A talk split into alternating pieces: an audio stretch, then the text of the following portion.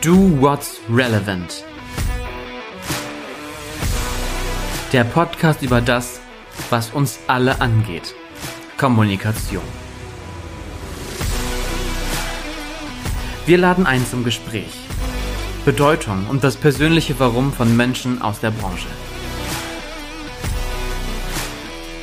Herausforderungen, Meinungen zu PR-Themen und aktuellen Anlässen.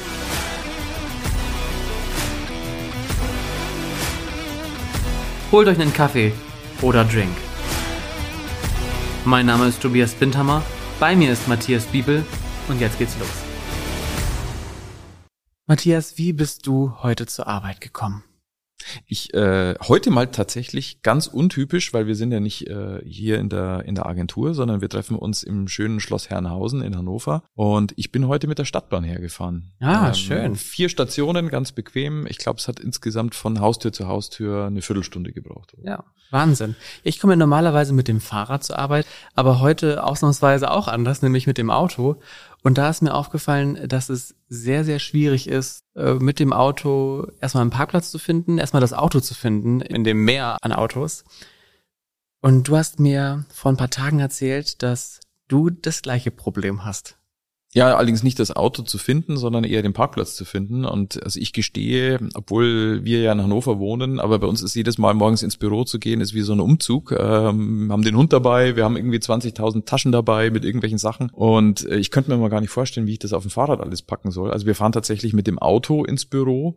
Und was mir auffällt und ähm, worüber ich mich tatsächlich als Autofahrer dann in so einer Situation jetzt geärgert habe, da verschwinden einfach immer mehr Parkplätze ja, das sind mal irgendwelche Fahrradständer, da ist mal sonst irgendwas, aber es ist, also ich weiß gerade irgendwie nicht wohin und ich kann mich zumindest nicht erinnern, dass mich da irgendjemand gefragt oder informiert hätte.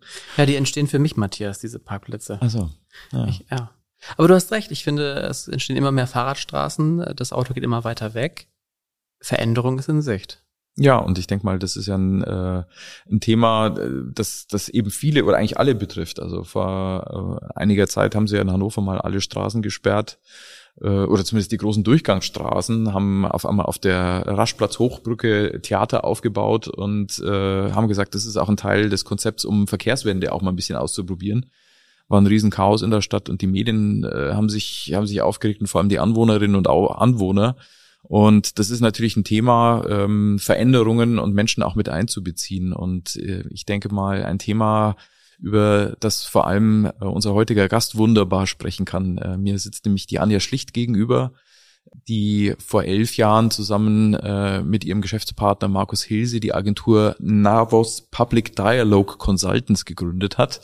Ihr macht, das sagt ja der Name schon, nicht Public Relations, sondern Public Dialogue und seid eigentlich genau in diesem Thema Veränderungsprozesse zu begleiten, Projekte zu begleiten, bei denen es vor allem auch darum geht, Bürgerinnen und Bürger mitzunehmen, Anwohner mitzunehmen. Und wenn man mal so sieht, was gerade um uns herum passiert in ganz unterschiedlichen Bereichen, wo wir selber auch festgestellt haben, ähm, dass, dass Veränderung notwendig ist, ähm, dann denke ich mal, dass das ein Thema ist, das momentan eigentlich ähm, so stark sein müsste wie noch nie und äh, ihr auch so nachgefragt sein müsstet wie noch nie. Oder wie ist es bei euch momentan? Das ist tatsächlich, äh, ist es tatsächlich so. Also Veränderungen, ihr seid mit dem Beispiel eingestiegen, was natürlich eine der wichtigsten Veränderungsmärkte momentan ist, Mobilität. Energie ist das andere Thema. Da passiert ganz viel, da muss ganz viel passieren. Und es gibt die unterschiedlichsten Interessensgruppen. Es ist nicht nur kompliziert, sondern es ist komplex. Äh, und der Unterschied zwischen kompliziert ist ja, äh, es ist einfach schwierig zu verstehen. Komplex ist, äh, es ist ganz schwierig aufzulösen, weil es unterschiedliche Interessensgruppen gibt. Und genau da ist eben diese Einbeziehung von verschiedenen Interessensgruppen das Wichtige. Und das, den Menschen zuzuhören, sie zu verstehen, ist ja der erste Schritt, den gute Kommunikation braucht. Und das ist das, was wir uns auf die Fahne geschrieben haben. Als wir äh, Navos gegründet haben, war die Frage, wie positionieren wir uns in diesem Kommunikationsmarkt? Communication Consultants für alles Mögliche gibt's ja en masse. Ähm, äh, und wir haben uns die Frage gestellt, was zeichnet eigentlich eine gute Kommunikation heutzutage aus? Was macht's relevant äh, im Endeffekt? Und wir sind dazu gekommen, dass äh, der Dialog die Essenz sein kann und sein muss einer guten Kommunikation, nämlich den Menschen zuzuhören, sie zu verstehen und das auch in eigene Handlung äh, umzumünzen. Und deswegen haben wir uns Public Dialogue Consultants genannt. Äh, waren uns nicht sicher, ob man das versteht. Also wir dachten, wir denken die Leute, das ist Dialogmarketing oder was anderes. Äh, aber okay. der Markt hat dann tatsächlich, das euer Beispiel zeigt es ja, hat äh, sich so entwickelt, dass das total nachgefragt ist in den verschiedenen Branchen. Ähm, und äh, wir finden es nach wie vor total relevant. Und völlig egal, ob dieser Dialog on oder offline ist. Das ist total egal. Aber den Menschen zuzuhören und es zu verstehen, was treibt sie eigentlich an, Dinge zu erklären und sie mitzunehmen, ist äh, gerade in den Veränderungsbereichen total wichtig.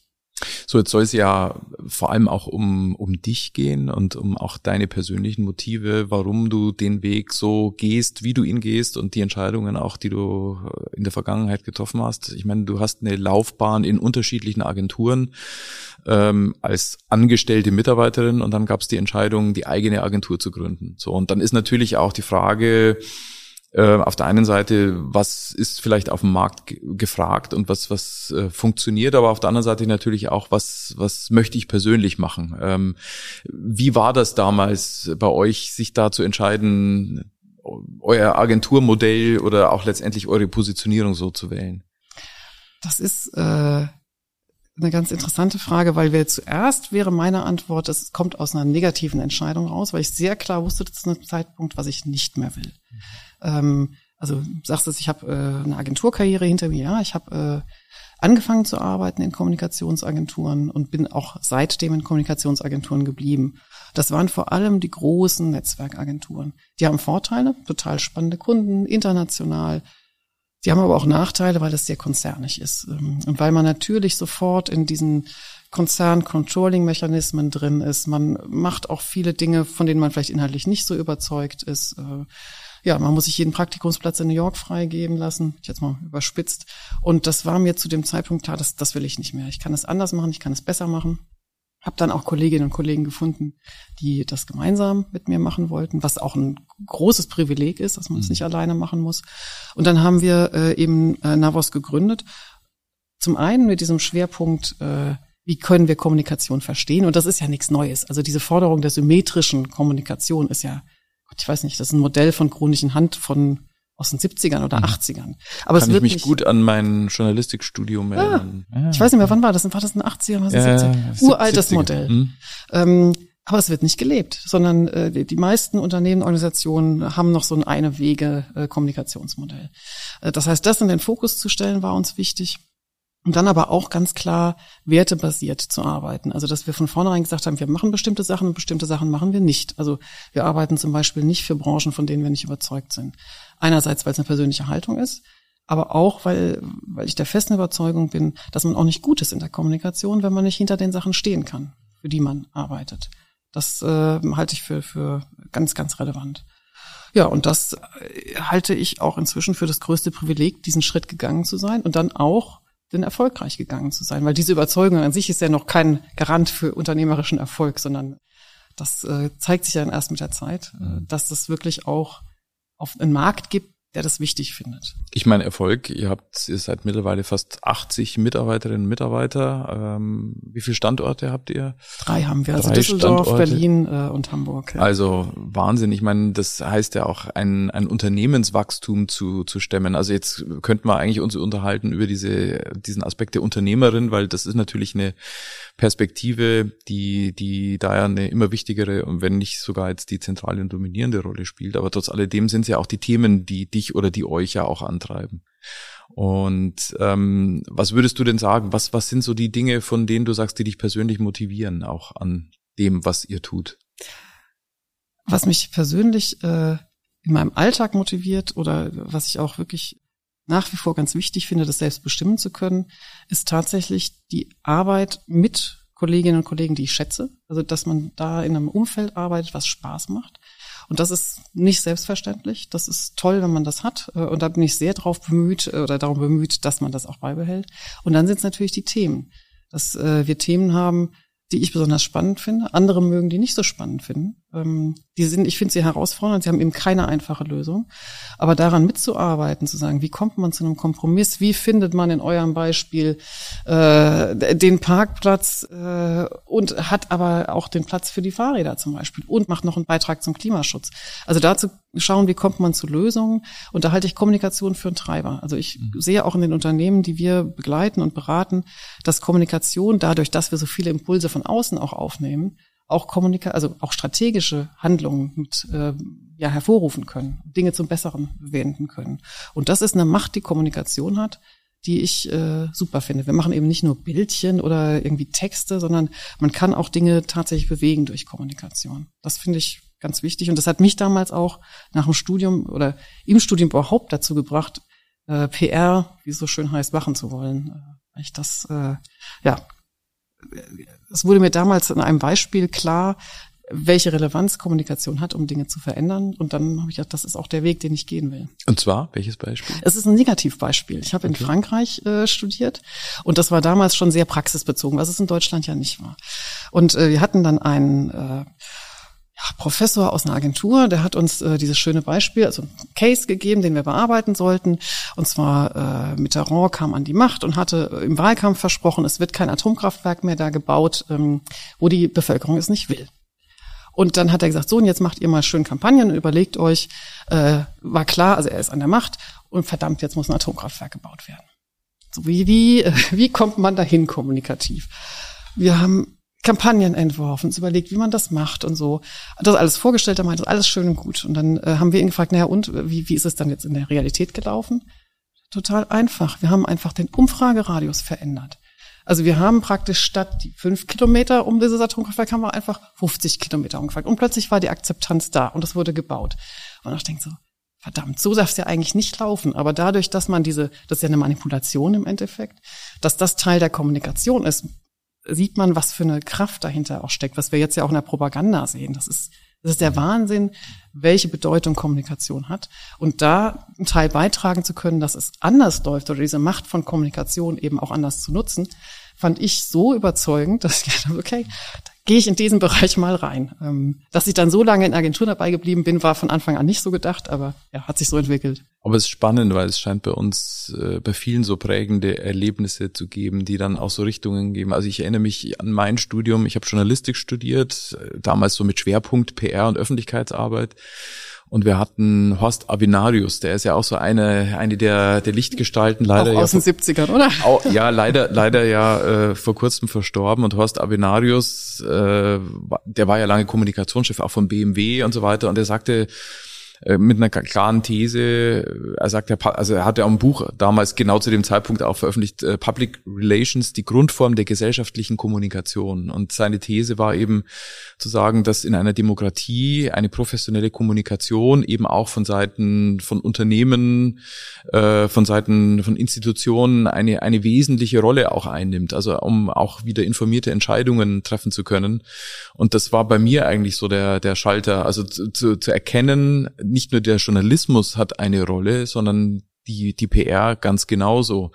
Äh, und damit aber auch abgeleitet, die PR trägt auch eine Verantwortung, ja, wenn sie diese Rolle auch ausfüllen möchte.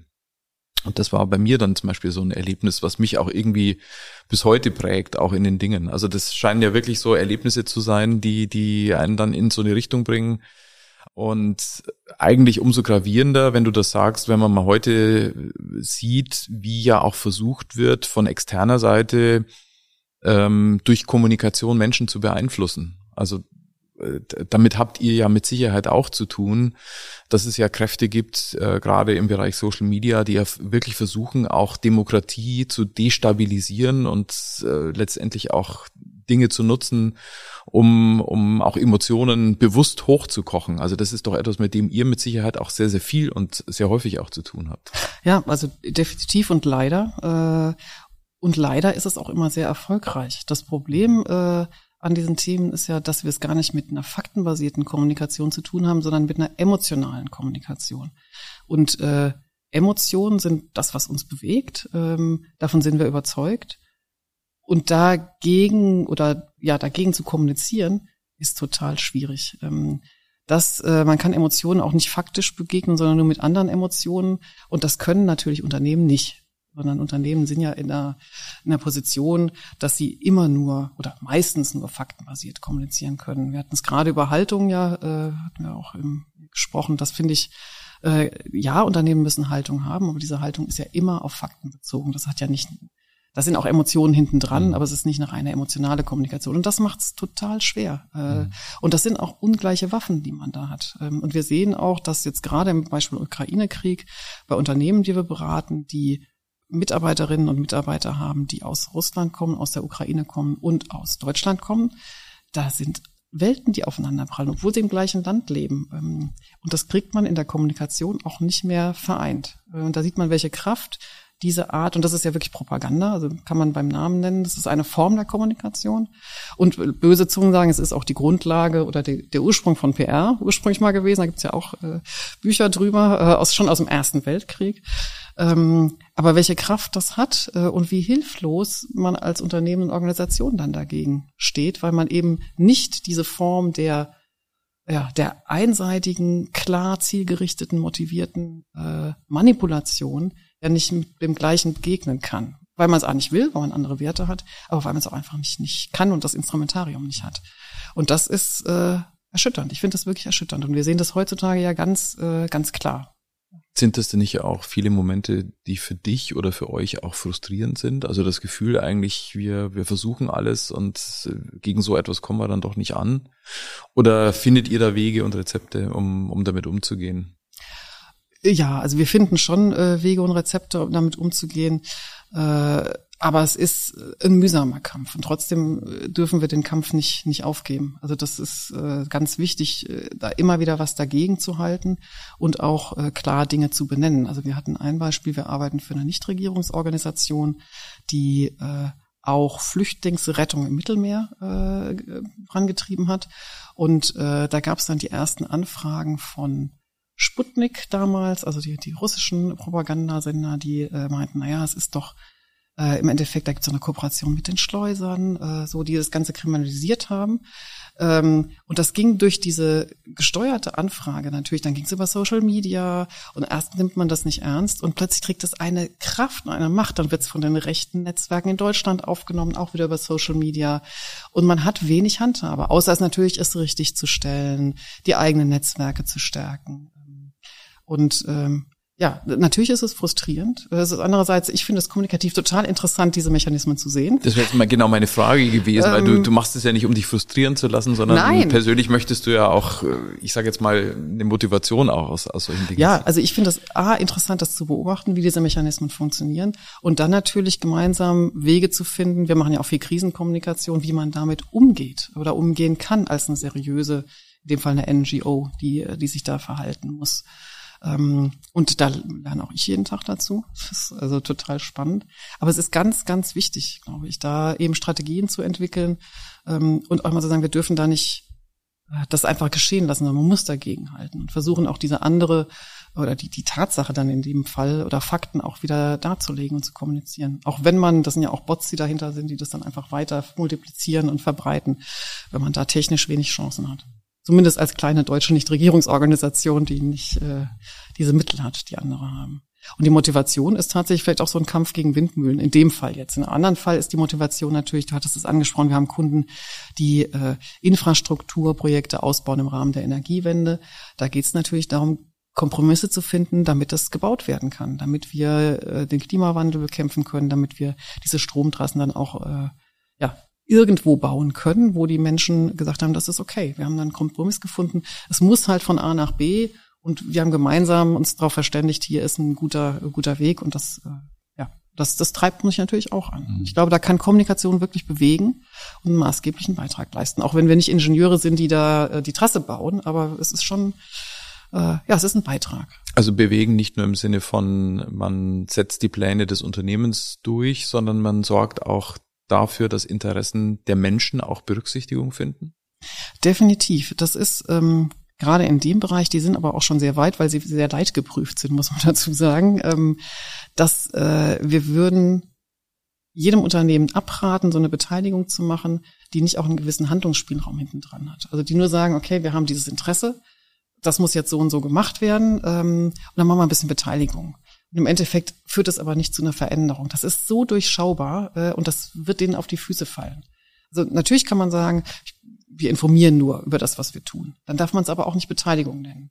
Ähm, sondern sagt man, wir informieren halt äh, und dann passiert das so. Das ist, ist okay. Aber eine vorgetäuschte Beteiligung, die nicht zu Veränderungen führt, die wird jedem, jedem Unternehmen sofort auf die Füße fallen und zum Gegenteil führen, zum schlechten Image, zu äh, genau diesen Vorwürfen, die dann ja berechtigt sind. Äh, das ist eben nur eine vorgeschobene Beteiligung. Die wollen gar nichts verbessern, die wollen nicht mit uns zusammenarbeiten. Das heißt, man braucht als Unternehmen diesen Spielraum, wenn man in diese Art der Kommunikation reingeht.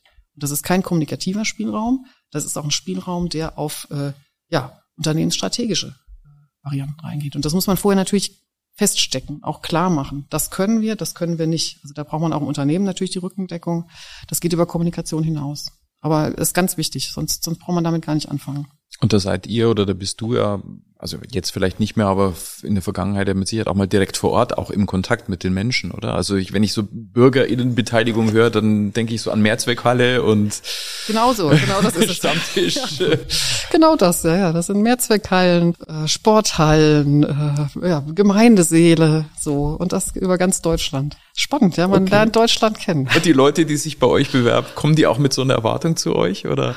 Das ist unterschiedlich. Also wir machen ja auch klassische Unternehmenskommunikation, mhm. äh, aber viele haben schon diese äh, Erwartung. Ähm, und viele wollen das auch genau diesen Dialog führen. Also es ist ja auch total spannend, Menschen kennenzulernen. Das ist nicht immer unanstrengend, aber äh, diese Perspektiven zu haben und auch, was ich toll finde, äh, das, was man sich vorher überlegt hat an Kommunikation. Wir wollen das und das erklären und das und das vielleicht erreichen, ähm, dass man direkt sieht, klappt das oder klappt das nicht. Also ist das irgendwie äh, verständlich, was man da will, oder denken die Leute, totaler Quatsch.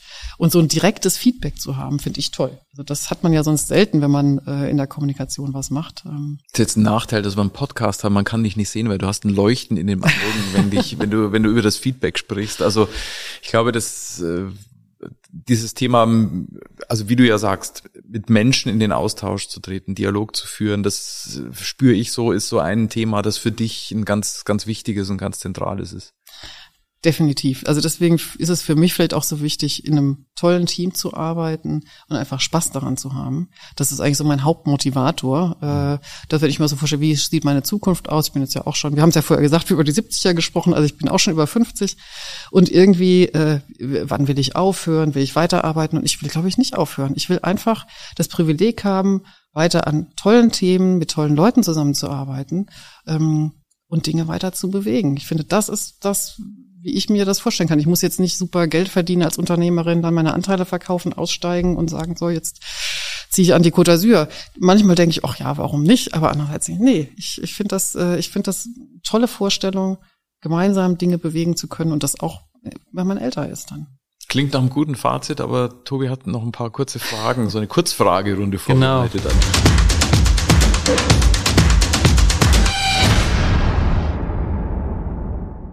Wir hatten es eben schon mit dem Thema Herausforderungen und mich würde interessieren, was war deine bisher größte Herausforderung und wie hast du diese gelöst?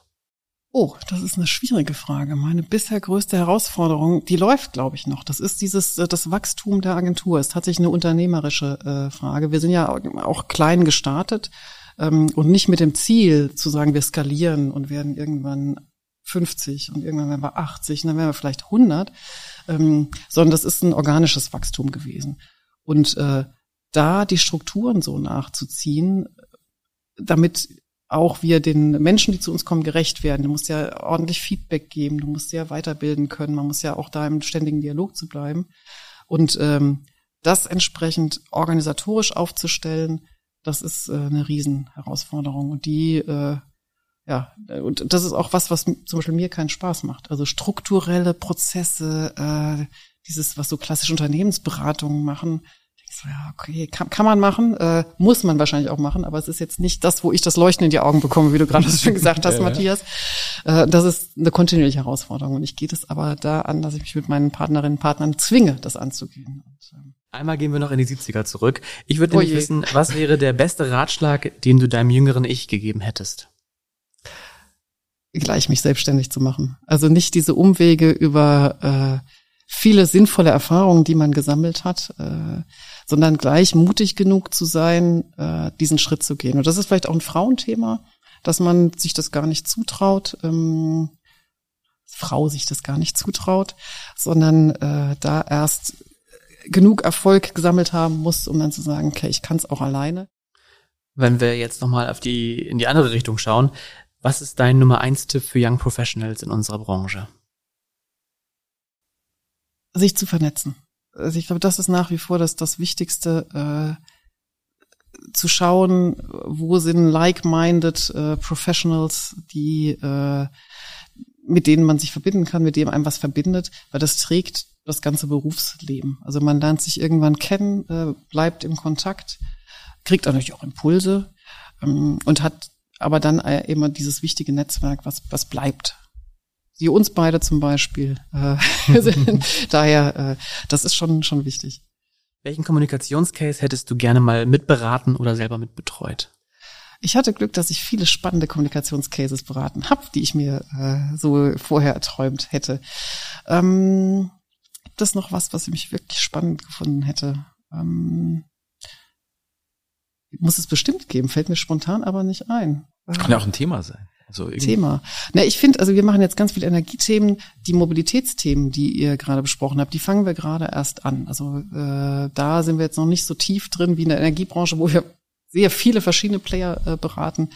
Bei den Mobilitätsthemen noch nicht. Und ich glaube, da äh, dieser Change zu wie kriegen wir das hin mit den äh, das gemeinsame friedliche Zusammenleben auf der Straße zwischen mhm. äh, wahrscheinlich elektrifizierten Autos in Zukunft, Fahrradfahrern, äh, autonom fahren, autonom fahrenden anderen Formen der Mobilität. Ähm, das finde ich total spannend. Ich glaube, da will ich mich gerne noch weiter oder mehr einbringen als bisher. Thema Stadtentwicklung, damit Sicherheit auch spannend. Klar, das gehört Stadtentwicklung gehört ja mit Energie und Mobilität zusammen. Ja. Da gehört ja dann aber auch Gebäude mit rein und so. Und ich glaube, das kann man in Zukunft nicht mehr so separat denken, wie es momentan noch ist. Und da können die Branchen auch voneinander lernen, bin mir sicher. Mhm. Unser Podcast heißt ja Do What's Relevant. Das kann natürlich eine berufliche Dimension sein, aber auch eine private. Und ich möchte gern von dir wissen, was steht bei dir ganz oben auf deiner Bucketlist, beruflich oder privat? Auf meiner Bucketlist. Ich will unbedingt nach Bhutan fahren. Mhm. Das ist äh, Warum aber denn Bhutan? Ich weiß es nicht. Das habe ich mich auch schon gefragt, wofür das für mich steht. Wahrscheinlich ja. so wirklich auch für eine totale Unabhängigkeit, mal was ganz anderes machen. Äh, so, das ist wahrscheinlich ein Symbol dafür. Ich hatte es doch schon gebucht und dann kam Corona. also daher, das werde ich aber noch machen. Bei uns war es nur Norwegen und dann kam Corona. Das war schon unser wahrscheinlich. Äh, genau. Bei mir war es Slowenien. Ja, ja okay, ist dann irgendwann. Aber ich glaube, wir alle haben Chancen, das entsprechend nachzuholen. Ich hoffe, ja, ich hoffe. Falls wir dann noch fliegen wollen, das ist ja dann das andere, die andere Frage. Stimmt. Das stimmt. Ja, äh, vielen Dank, dass du bei uns im Podcast dabei warst. Dass du unsere Gästin heute warst. Wir schließen den Podcast immer mit einem Zitat rund um das Thema Kommunikation. Und äh, ich habe ein Zitat mitgebracht von Cyril Northcote Parkinson. Kommunikation erfordert mehr Vorstellungskraft, als sich viele Leute vorstellen oder in Wirklichkeit haben. Bis nächste Woche. Do What's Relevant ist eine Produktion der Relevant GmbH aus Hannover. Produktion und Redaktion Mareike Hoffmann, Ben Moorhaus, Matthias Biebel, Kerstin Hess, Alexander Dörrer und Tobias Bindhammer. Ton und Schnitt Ben Moorhaus, Alexander Dörrer und Tobias Bindhammer. Musik Alex Grohl. Do What's Relevant kommt jeden Donnerstag auf deiner Streaming-Plattform des Vertrauens. Abonniert den Podcast, damit ihr keine Folge verpasst.